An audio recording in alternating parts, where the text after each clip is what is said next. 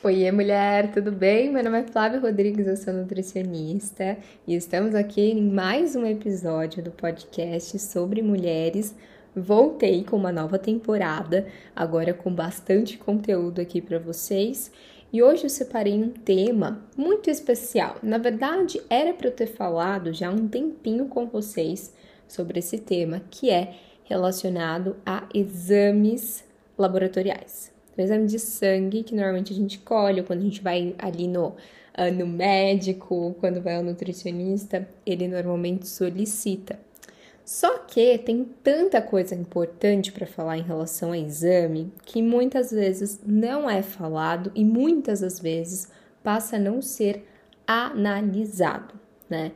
Muitas pessoas, ainda assim, muitos profissionais utilizam somente o valor de referência do laboratório uh, como né, referência para entender se esse paciente ele está saudável ou não.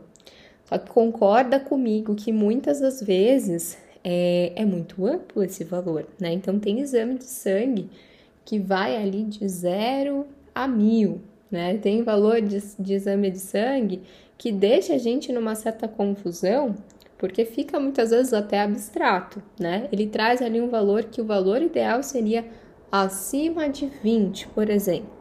Quer dizer então que a pessoa que está com 20 e a pessoa que está com 100 ou 50 tem o mesmo nível, o mesmo padrão de saúde? Você já se perguntou em relação a isso? Bom, é claro que quando a gente pensa em diferentes condições clínicas, uma pessoa que tem uma doença autoimune, uma pessoa que tem a síndrome dos ovários policísticos, uma mulher que tem a endometriose, a gente passa a olhar para esse indivíduo de uma maneira muito diferente. Até mesmo quando a gente pensa na solicitação dos exames, não tem uma regrinha de bolo para todo mundo, né? De acordo com a rotina, de acordo com o histórico, de acordo com a genética, de acordo com o padrão alimentar, é, um, diferentes tipos de exames serão solicitados. Vou dar um exemplo para vocês. Uma paciente que tem SOP, né, que já fumou alguma vez na vida dela e que hoje deseja fertilidade e que tem doença autoimune. Os principais focos de atenção que eu vou dar é para o perfil hormonal, né? Então, os hormônios androgênicos, testosterona, DHT, progesterona, LH, FSH. Eu preciso olhar o padrão, os valores também nutricionais de vitaminas B12, é, até mesmo a vitamina C, folato eritrocitário. Uh, eu preciso olhar como ela me trouxe esse histórico de que ela já fumou em algum momento da vida dela, né? Eu preciso olhar principalmente para a parte de metais, né? Então, chumbo, chumbo, alumínio, arsênico, mercúrio. A gente precisa olhar para todo esse contexto, tudo que possa estar ali, instigando também muitas vezes os sintomas que ela me trouxe. Então, se é uma paciente que relata muito desconforto gástrico, se é uma paciente que relata muita dor de cabeça, muita dor no corpo, acne, para cada sintoma é importante que a gente direcione também essa nossa análise para os exames.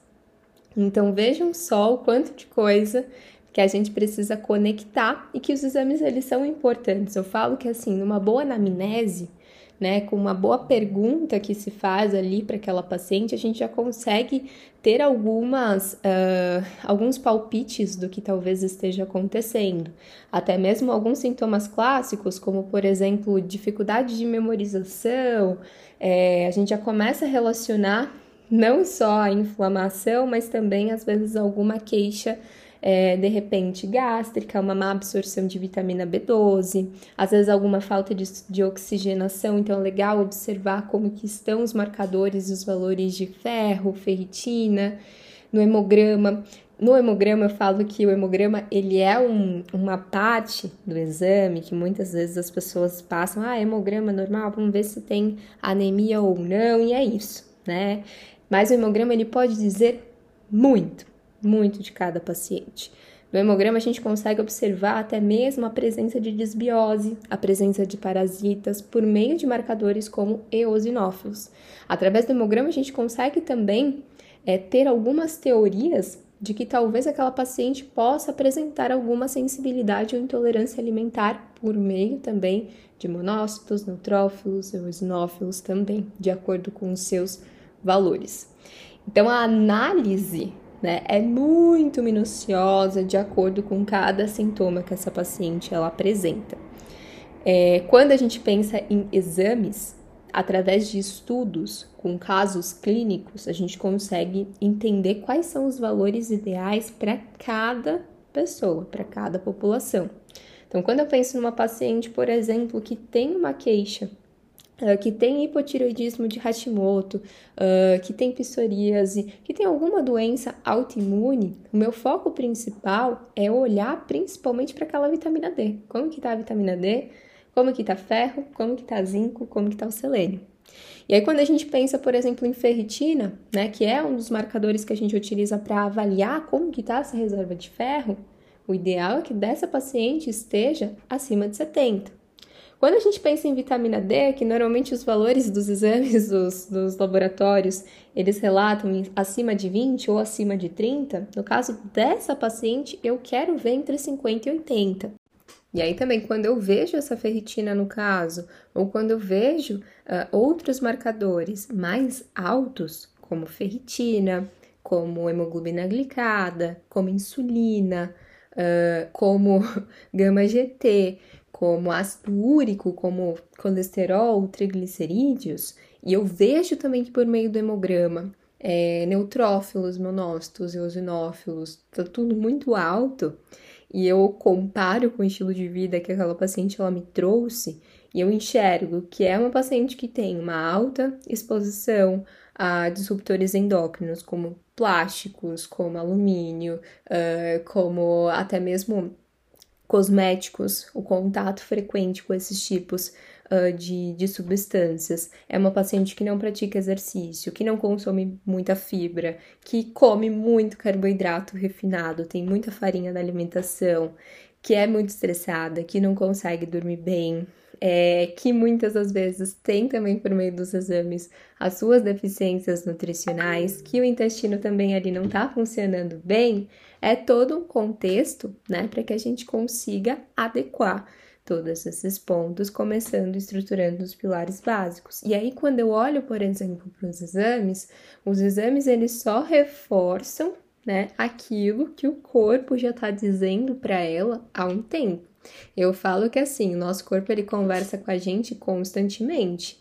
Né? Muitas das vezes, uma dor de cabeça, às vezes até mesmo umas bolinhas pelo corpo, intestino irregular, é um sinal de que tem alguma coisa que não está funcionando bem, né? Só que às vezes a pessoa ela faz exame de sangue uma vez por ano, ou a cada dois anos, ou nem se lembra quando foi a última vez que ela fez esses, esse exame né? Só que o corpo já tá conversando e falando que tem alguma coisa ali que não tá legal há muito tempo. Então, nos exames, basicamente, a gente só vê, depois de uma boa anamnese, é, e consegue concluir o que de fato tá ali acontecendo. E através dos exames também é um ponto importante que a gente consegue verificar, no caso de nutrientes, né, as dosagens, o quanto que o, que o corpo dela está carente desses nutrientes ou quanto está muitas vezes até mesmo em excesso, para que a gente possa dosar através da suplementação. Então, a estratégia alimentar ela é baseada em fornecer o máximo possível de nutrientes para aquela paciente via alimentação. Só que muitas vezes, somente com alimentação não é o suficiente para a gente organizar todos os pontos que estão ali bagunçados, que a gente observou tanto numa boa anamnese, tanto como a gente observou ali por meio uh, do resultado dos exames. E aí a suplementação ela vem sim como uma aliada em todo esse processo.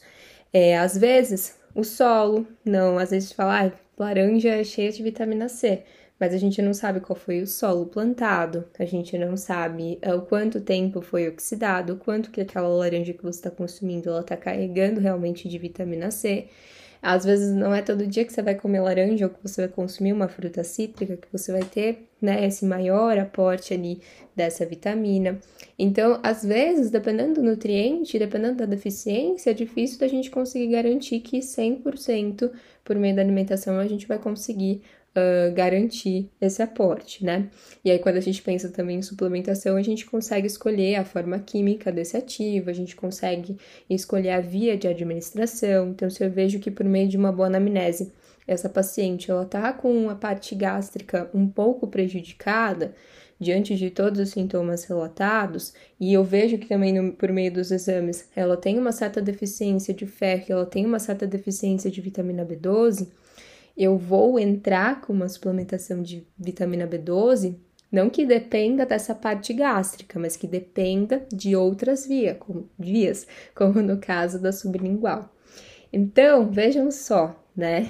É importante quando a gente pensa em estratégias que a gente conecte tudo. Conecte tanto aquilo que o paciente ele tá me trazendo, tá me falando, né? Sinais, sintomas, eu até sempre reforço isso. Prestem atenção no que o seu corpo está dizendo, que o nosso corpo ele conversa com a gente diariamente. É, por meio dos exames, a gente consegue observar e analisar outros marcadores metabólicos que estejam envolvidos ou que estejam ali em excesso ou abaixo que a gente precise adequar e que esteja, né, conectando, que esteja ali conectando com aquilo que o corpo ele está dizendo, com os sintomas ali relatados. E aí, por meio de uma boa estratégia, tanto nutricional, alimentar, como também de suplementação, a gente passa a adequar todos esses pontos. Claro que não é só a suplementação e só uh, o plano alimentar, a gente precisa ter toda a mudança do estilo de vida. Então, é cuidar do ambiente, é cuidar uh, do sono, é cuidar do exercício físico, é pensar em todos esses pilares como um todo.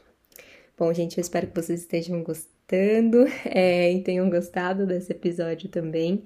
Se você tiver alguma sugestão, alguma coisa que você queira ver por aqui de tema, deixe lá no meu Instagram, me mande uma mensagem, deixe lá no Instagram o tema que você gostaria de ouvir por aqui e que eu falasse mais. Eu trouxe uma pincelada hoje sobre exames laboratoriais, mas dá para a gente aprofundar também para temas mais específicos também, caso vocês tenham interesse. E é isso, até a próxima!